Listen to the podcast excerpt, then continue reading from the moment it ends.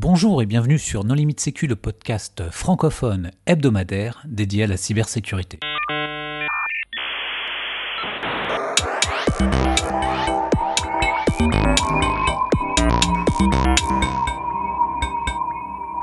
Alors aujourd'hui, nous allons réaliser un épisode avec euh, Roland Atoui de la société Red Alert Labs. Bonjour Roland. Bonjour, bonjour à tous. Pour discuter avec lui, les contributeurs non limite sécu sont Nicolas Ruff. Bonjour. Hervé Schauer. Bonjour. Et moi-même, Johan Hulot. Roland, en introduction, est-ce que tu voudrais bien te présenter? Oui, c'est donc euh, Roland Atuy, je suis euh, directeur général et fondateur de Red Alert Labs.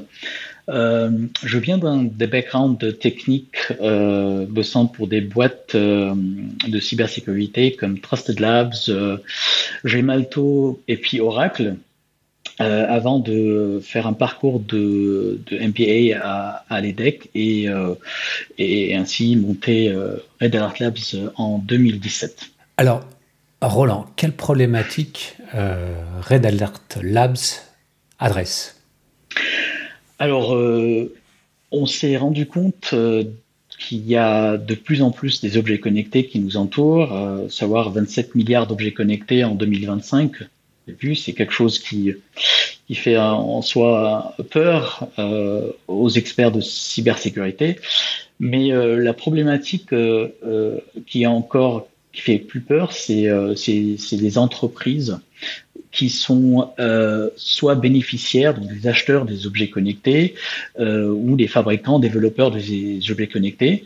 Euh, à savoir aujourd'hui, ils ont du mal à suivre cette croissance, euh, à, à, avoir en fait les capacités, les moyens euh, et le budget pour pouvoir euh, penser à la sécurité et implémenter la sécurité par conception. Euh, c'est ce challenge en fait euh, a apparu en fait pour nous en 2017 euh, très tôt à l'époque où tout le monde avait plutôt un focus sur le système d'information à la base. Et donc Red Hat Labs s'est mis en route pour commencer à travailler sur les méthodologies, euh, les standards euh, aussi pour pouvoir influencer euh, euh les exigences de sécurité qui, qui vont guider ces différentes parties prenantes afin de résoudre leurs problèmes de la manière la plus cost efficient.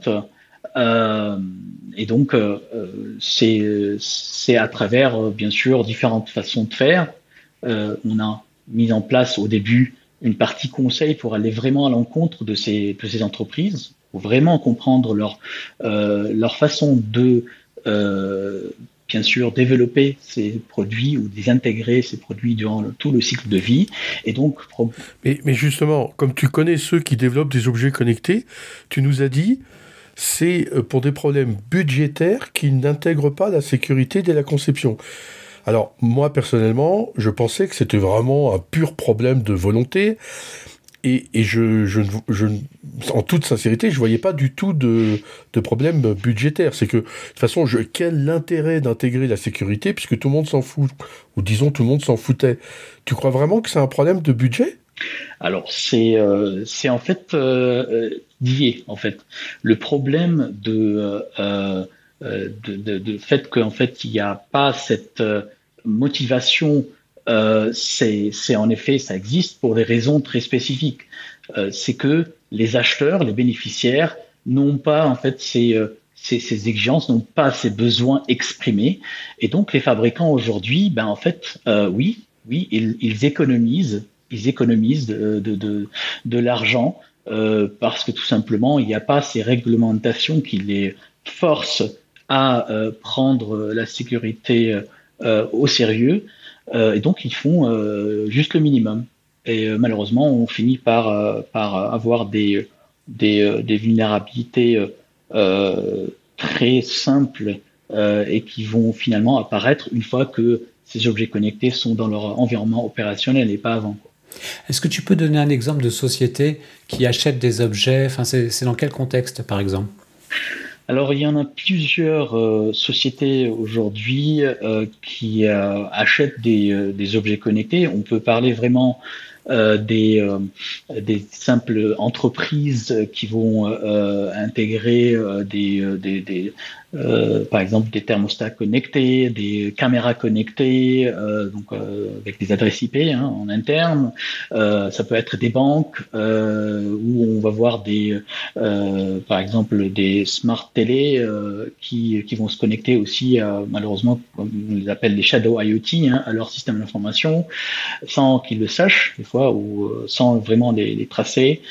mais en fait, le plus intéressant, c'est les industriels euh, ben en fait qui, euh, qui achètent et qui, euh, qui savent en fait que ces types d'objets connectés comme par exemple les, les objets connectés qui ont des, des, capteurs et qui, ont, qui vont peut-être être utilisés pour améliorer leur process de fabrication ces industriels qui passent à ce qu'on appelle l'industrie 4.0 connectée à du cloud euh, à la maintenance prédictive, euh, c'est eux qui achètent le plus d'objets connectés aujourd'hui. Et donc ces sociétés, comment est-ce que, comment est-ce que vous les aidez? Alors, euh, ces sociétés qui sont donc acheteurs et bénéficiaires de ces objets connectés, comme j'ai dit, ils ont vraiment ces problématiques réelles de, de pouvoir exactement comprendre euh, quelles sont les solutions, quel est le niveau de sécurité de ces solutions, de ces produits connectés qu'ils achètent.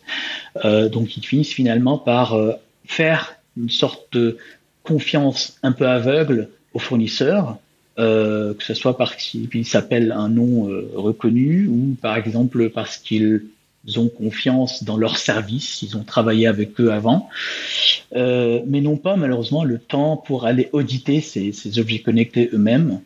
Euh, soit voilà ils ont ils vont pas mettre euh, on va dire les budgets nécessaires pour aller faire à chaque fois intervenir des prestataires.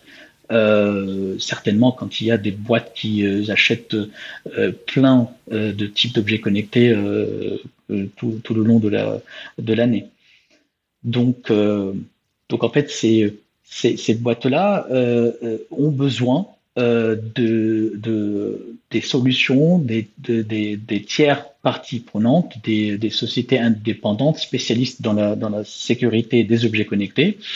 Euh, donc en fait, euh, Red Alert Labs s'est présenté depuis euh, des années comme ce euh, parti, tiers parti de confiance qui s'est mis entre ses acheteurs et ses fabricants pour pouvoir prendre en charge euh, toute la partie d'évaluation, euh, de conseil aussi euh, pour les fabricants, et donc en fait de délivrer des résultats objectifs sur le niveau de sécurité de ces objets connectés afin de permettre à ces bénéficiaires, ces acheteurs, de prendre les bonnes décisions. donc c'est une des façons de faire. Bien sûr, notre l'innovation fait faisant partie euh, on va dire, c'est une pierre angulaire de ce qu'on sait euh, faire depuis euh, sur le côté sur, les services, nous a permis en fait de pouvoir développer des, cadres de, de, sécurité spécifiques à l'IoT, de pouvoir automatiser des process, mais aussi de créer des outils.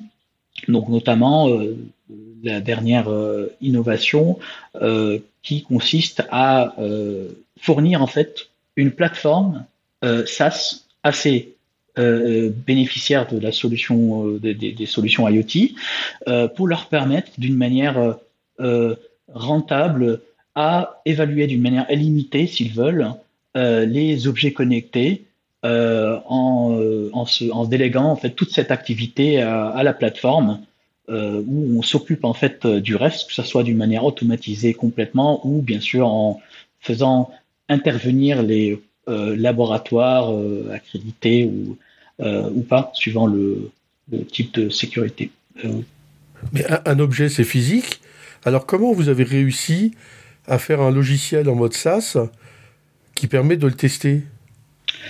Donc c'est une très bonne question parce que euh, il y a plusieurs façons de d'évaluer. Je parle d'évaluer de, de, la sécurité des, produits connectés ça commence par l'évaluation de la conformité. Hein, donc c'est euh, c'est c'est-à-dire euh, qu'on a euh, par exemple des référentiels, des exigences de sécurité, hein, qui vont tout simplement se faire passer comme des comme de bases à, de validation pour permettre à ces fabricants, ces développeurs ou celui on va dire qui est responsable de fournir des preuves euh, pour au moins justifier qu'il a mis en place, on va dire, des exigences de sécurité.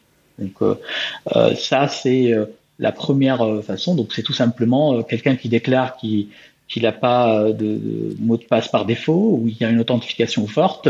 C'est déjà une première par, une part, on va dire, de pouvoir exprimer un certain niveau de, sécurité qu'on permet en fait de, de vérifier euh, avant d'aller vraiment le tester. Donc, euh, en effet, quand on va aller euh, tester, hein, donc il y a plusieurs façons aussi de faire. Donc, il y a en effet des tests qui peuvent être exécutés sur sur le, binaire, sur du firmware par exemple, ça peut être, ça peut permettre de scanner les vulnérabilités hein, connues. ça, ça peut aussi couvrir un certain type de, de, d'attaques ou des exigences hein, qui, sont, qui sont par exemple dans des référentiels. Mais au-delà de ça, en effet, c'est la raison pour laquelle on dit que la plateforme, elle permet de connecter les différentes parties prenantes. Ce n'est pas pour dire que en fait l'objet il serait pas testé euh, au, euh, au, laboratoire, euh, mais on permet en fait qu'il soit testé aussi au laboratoire si le niveau d'exigence est requis, hein, comme par exemple sur des évaluations de type CC, ou, enfin critère commun ou CSPN ou autre chose. mais ce qu'on permet en fait dans la plateforme, c'est de pouvoir tracer les étapes de cette évaluation, de pouvoir en effet partager les informations qui sont partageables et donc en fait de minimiser le temps, le coût et d'avoir un budget très bien maîtrisé. Euh, Mais le fabricant de l'objet connecté, il, peut télécharger son firmware et vous, vous allez l'analyser automatiquement, manuellement, parce qu'il y a des tas de microcontrôleurs complètement différents dans le monde de l'IoT. Donc comment vous faites pour supporter tous ces cas possibles? Alors c'est une très bonne question. Enfin, euh, nous euh, aujourd'hui le focus, euh, ce n'est pas vraiment d'aller juste créer ce, scanner de vulnérabilité. Hein. On n'est pas donc l'outil concret. Hein. il a une vision beaucoup plus globale permettant de d'évaluer la conformité et, et de pouvoir certifier à la fin un objet connecté. Donc le scanner de vulnérabilité c'est quelque chose qui est spécifique, qui est une partie de l'évaluation donc nous, en fait... Euh, oui, mais en fait, là, jusqu'à maintenant, la première partie, c'était quand même de l'autodéclaration. Donc je veux dire, on, connaît, on a l'expérience, je veux dire, on a 30 ans euh, d'expérience d'autodéclaration derrière nous. Euh, alors je ne dis pas que ça peut pas marcher, hein, les, trucs normes CE, hein, c'est le fabricant chinois qui décide que son produit est conforme aux normes CE. Mais il y a quand même de temps en temps des contrôles et la douane qui fourre son nez là-dedans. Donc, euh, au-delà de l'autodéclaration, en fait, ça passe tout de suite à l'étude en laboratoire chez vous ou comment ça marche? Donc, suivant, suivant en effet le, niveau de sécurité requis, hein, donc euh, par exemple, si on parle sur ce que euh, la réglementation européenne exige aujourd'hui, hein, donc trois niveaux de, sécurité ou de confiance, on va dire, ça s'appelle des, euh, donc des niveaux euh, basiques, substantiels ou élevés. La, partie substantielle et élevée hein, permet, enfin, aurait besoin d'intervention de d'un pentester qui par exemple, devrait être euh, reconnu ou accrédité euh, par l'ANSI. Et, donc, en fait, on fait un certain équilibre. On crée euh, une partie de d'évaluation qui va être sur la plateforme, une autre en fait qui va aller vers le laboratoire et en fait les informations remontées en tant que le rapport par exemple sur la plateforme pour être être revues par l'autorité de certification et donc en fait aviser le l'acheteur euh, pour qu'ils puissent euh, prendre la bonne décision. Donc on, on le fait, en fait, tout ce qui est automatisable, on le permet, mais tout ce qui ne l'est pas, en fait, on essaye tout simplement d'automatiser le process aujourd'hui, avant, bien sûr, d'aller au-delà sur des, étapes prochaines, hein, pour pouvoir euh, améliorer en utilisant de l'intelligence artificielle, mais on n'est pas là aujourd'hui. Et là, il y a combien d'objets qui sont passés par la plateforme Alors aujourd'hui, en fait, la plateforme euh, en version commercialisable euh, est, toujours en cours de développement. Donc, euh, on a donc aujourd'hui, on n'a pas vendu la plateforme telle quelle à des entreprises pour qu'ils puissent évaluer directement, mais on a bien sûr le laboratoire qui existe depuis quelques années. on a ces briques d'outils qu'on utilise en interne. Donc oui, il y en a euh, au, moins une centaine de, produits qui ont été évalués euh, avec, ce type d'automatisation, mais euh, pas, bien sûr, pas avec le, le, business model de la plateforme et qui permet directement d'avoir cette liaison avec les parties prenantes en mode SaaS. Alors, on a interviewé une entreprise qui me semble un petit peu similaire par le passé dans le limite sécu, c'est Moabi. Euh, euh, comment vous, vous comparez par rapport à leur technologie? Alors, c'est en fait c'est euh, très lié à la, question que Hervé a posée. Donc en fait, on a la partie scanner de vulnérabilité. On, on, réinvente pas la, roue. On n'est pas là pour aller concurrencer Moabi si Moabi en fait a la réponse et euh, a des solutions qui existent, la plateforme va pouvoir intégrer euh, la, solution de Moabi pour la représenter en fait aux, euh, utilisateurs. si elle, est, elle répond bien sûr à des référentiels, ce qu'on a déjà testé par exemple avec une autre plateforme qui s'appelle IoT Inspector aujourd'hui. Donc notre positionnement il est complémentaire à Moabi sur le fait qu'on euh, on permet euh, de, couvrir les, plutôt les activités de conformité euh, de A à Z afin de pouvoir aussi délivrer des certifications reconnues sur basant sur des méthodologies euh, standard, des standards, des normes en fait reconnues permettant d'avoir des résultats objectifs quoi le sujet de, des standards de sécurité IoT, c'est un petit peu touchy. Il me semble qu'il y a des travaux euh, en cours aux États-Unis et en Europe. Euh, comment vous intégrez là-dedans? En, effet, il y a beaucoup de travaux euh, depuis quelques années au niveau national, européen, à l'international, aux États-Unis notamment. Les,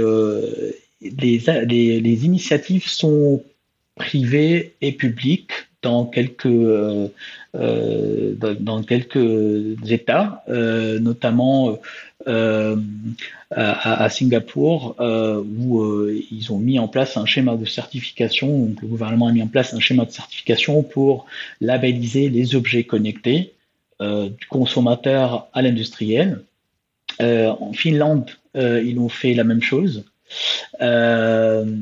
Et, euh, et en fait, aux US, ils ont euh, aujourd'hui pas euh, un schéma de certification, mais ils ont une réglementation qui pousse pour que les fabricants en fait mettre la sécurité par conception, la sécurité by design, et donc le, pro, permet en fait de fournir aussi ses preuves. Euh, donc là, on parle de l'Improvement Act, euh, on parle de l'executive order aussi. Euh, au niveau européen, c'est donc les activités se, se multiplient au niveau donc, par exemple, euh, l'ENISA qui euh, a pour objectif de créer des chemins de certification d'une manière avec en utilisant des méthodologies harmonisées euh, dans, reconnues en fait par différents États membres. Euh, donc ça c'est dans le cadre de CyberAct. L'IoT euh, attend en fait une, une demande de la Commission pour créer ce schéma de certification qui va, va en fait adresser d'une manière horizontale les différents secteurs, mais plus tard en fait de manière verticale, par exemple les les secteurs de, de l'automotive, du médical, euh, et, euh, enfin, et, d'autres hein, qui nécessiteront par exemple de réajouter encore des couches euh, de, certification pour, pour répondre aux réglementations spécifiques. Oui, parce que là, on a couvert plusieurs sujets. Au début, tu as parlé à la fois de, GTB, donc de gestion technique des bâtiments, euh, d'IoT dans le sens médical, euh, d'IoT dans les voitures, par exemple, qui vont être aussi soumis à une réglementation spécifique avec les software bill of materials et autres. Donc, c'est quand même des sujets qui sont un peu différents et traités de manière très différente par la réglementation. Je suis pas sûr. Après, euh, est-ce qu'une imprimante est un, IoT Enfin, voilà, on peut se poser la question. Quoi. Mais, mais tu, toi, tu, tu participes euh, au niveau de la normalisation euh, européenne? Oui, euh, je participe en délégation, délégation française avec l'AFNOR et au groupe de standardisation comme le Sensenelec et indirectement l'ISO pour bah, définir en fait les, les standards euh, de cybersécurité, que ce soit pour l'IoT, hein, mettre en place des exigences pour l'IoT, mais aussi euh, sur les méthodologies d'évaluation euh, de tout ce qui est ICT et IoT. Et alors ça, tu penses que ça va sortir quand? Alors le, la norme sur laquelle en fait l'ETSI euh, et le Senselec ont travaillé, euh, le N303 645 est déjà public euh, aujourd'hui. il y a une autre partie technique qui est toujours en cours de développement qui, qui s'occupe de, de la partie conformité, donc en fait comment utiliser en fait les provisions ou les exigences de l'EN 645. Euh, donc en fait, ça avance, euh, ça avance plutôt bien dans le bon sens. Euh, mais euh, ce qu'on ce qu'on attend, c'est c'est en fait les que les réglementations se donnent une référence très claire sur comment ils vont utiliser ces standards euh, dans les différents cadres. Donc c'est euh, d'ailleurs euh, très bonne question en fait de Nicolas, c'est comment en fait ça va s'appliquer? Est-ce que ça va s'appliquer à tout type d'objet qui a une radioconnectivité ou pas? Est-ce que cet objet devrait avoir un capteur, un actuateur pour être considéré comme IoT Est-ce que tout est, est-ce que le soft et le hard y compris euh, c'est des questions qui ont, voilà, qu'on répond, euh, euh, mais plutôt côté, côté directif et non pas standard. On a aujourd'hui le standard, on attend un petit peu les directives pour qu'ils utilisent ces standards et les schémas de certification aussi pour cadrer ça au niveau européen. Euh, pour l'IoT, voilà, la, la, on n'en est pas encore là pour euh, avoir le schéma qui, euh, euh, qui a gagné, on va dire, la course. Et donc, quand ces standards seront aboutis, sur la plateforme, on pourra choisir le standard sur lequel on veut être conforme. Et donc, il y aura les outils nécessaires qui faciliteront la vérification de cette mise en conformité. Ah bah, J'espère que l'Europe choisira qu'une seule norme qui, il n'y en aura pas plusieurs quand même. Non, mais peut-être qu'il va choisir de différents standards, euh, non seulement les standards européens, mais euh, les autres non, Non, mais il y aura différents niveaux. Ah oui, la question c'est est-ce que la plateforme va supporter euh, des normes singapouriennes et américaines et pas que des normes européennes, c'est ça? C'est ça. En fait, toute, euh, toute l'intelligence, donc déjà de créer une plateforme, c'est en effet de permettre euh, aux, entreprises, surtout multinationales, euh, de pouvoir minimiser l'effort, le coût, le temps pour, par exemple, se conformer sur des réglementations bah, nationales, européennes et puis aussi internationales pour le même type de produit, par exemple. Et, et en effet, malheureusement, avec tous les efforts que, qui, se, qui, se, mettent en place au niveau européen, jusque-là, euh, bah, en fait, il y a, il y aurait en fait, il y a toujours en fait une différence entre des méthodologies qui sont utilisées aux US et des méthodologies qui sont utilisées en, en, France, des standards hein, qui sont, qui sont, qui sont à la base. Et, euh, et donc en fait, euh, euh la plateforme va permettre euh, à ces entreprises euh, donc soit appliquer les réglementations qui sont requises pour le parce que le produit il est nettement il tombe dans une dans une catégorie réglementée, soit sélectionner ceux qui considèrent les, les plus aptes et qui à minimiser leurs risques et donc à, à être la base de leur politique de sécurité interne. Et, donc en effet, on va permettre par exemple de sélectionner le standard EN 303 645 pour euh, comme première étape, puis euh, euh, l'IEC 62 443 par exemple pour les pour les, les produits industriels. les critères comment quand on va aller sur des produits qui auront des besoins de sécurité un peu plus élevés et pour se conformer à des schémas européens comme l'IUCC. Euh, et ainsi de suite hein, pour euh, euh, voilà pouvoir en fait répondre à cette défragmentation en, en, centralisant, on va dire, euh, la méthodologie et l'approche de, certification. Est-ce que tu peux nous parler un peu de ta société? Je crois que vous avez candidaté et même gagné un certain prix. Enfin, quel est un peu l'historique? Est-ce que c'est est -ce c'est dur de recruter Ce genre de choses alors euh, oui, donc depuis euh, la création, Red Alert Labs euh, a euh, en effet euh, innové sur les différentes méthodologies de cybersécurité qui, qui nous ont permis, on va dire, d'aller confronter nos idées aux industriels, mais aussi d'aller en fait cibler des concours euh, de type euh, euh, French IoT. On a eu le lauréat en 2019,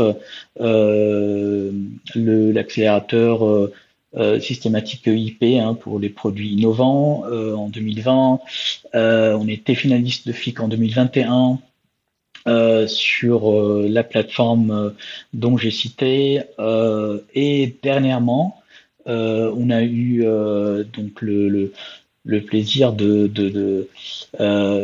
euh, soumettre en fait cette plateforme à la BPI dans le cadre de Campus Cyber. Et donc en fait, on a euh, gagné euh, le grand défi euh, du Campus Cyber, euh, donc qui, bah, qui est consacré au projet innovant, où on va mettre en œuvre ce produit-là avec quelques partenaires du campus pour prouver, on va dire bien sûr son la, la, faisabilité, en sortir la version commerciale en, en fin d'année. Mais vos bureaux, ils vont rester là où ils sont ou vous allez déménager au campus cyber? Alors, on a euh, déjà une, euh, des locaux, euh, enfin des, quelques bureaux au campus cyber, mais nos locaux, bien sûr, initiaux sont euh, à Alfortville parce que on a mis pas mal d'efforts sur euh, la création du laboratoire qui a été accrédité dans son cadre physique et logique et que du jour au lendemain on peut pas on veut pas le bouger. Euh, donc euh, non on passerait pas euh, directement au campus cyber mais bien sûr euh, l'idée du, du d'être présent au campus est très importante pour nous. Donc on va on va apporter en fait cette innovation pour la partager aussi avec les, les, les différents partenaires ou parties prenantes du campus cyber euh, et bien sûr en bénéficier de leur retour euh, afin d'accélérer encore mieux et aller dans le bon sens. Ok, quelles, quelles sont les, les, prochaines étapes pour vous dans votre développement? Alors aujourd'hui, euh, comme vous l'avez compris, en fait, on passe d'une manière plus ou moins naturelle hein, à devenir plutôt une société éditeur de, de, de, logiciels.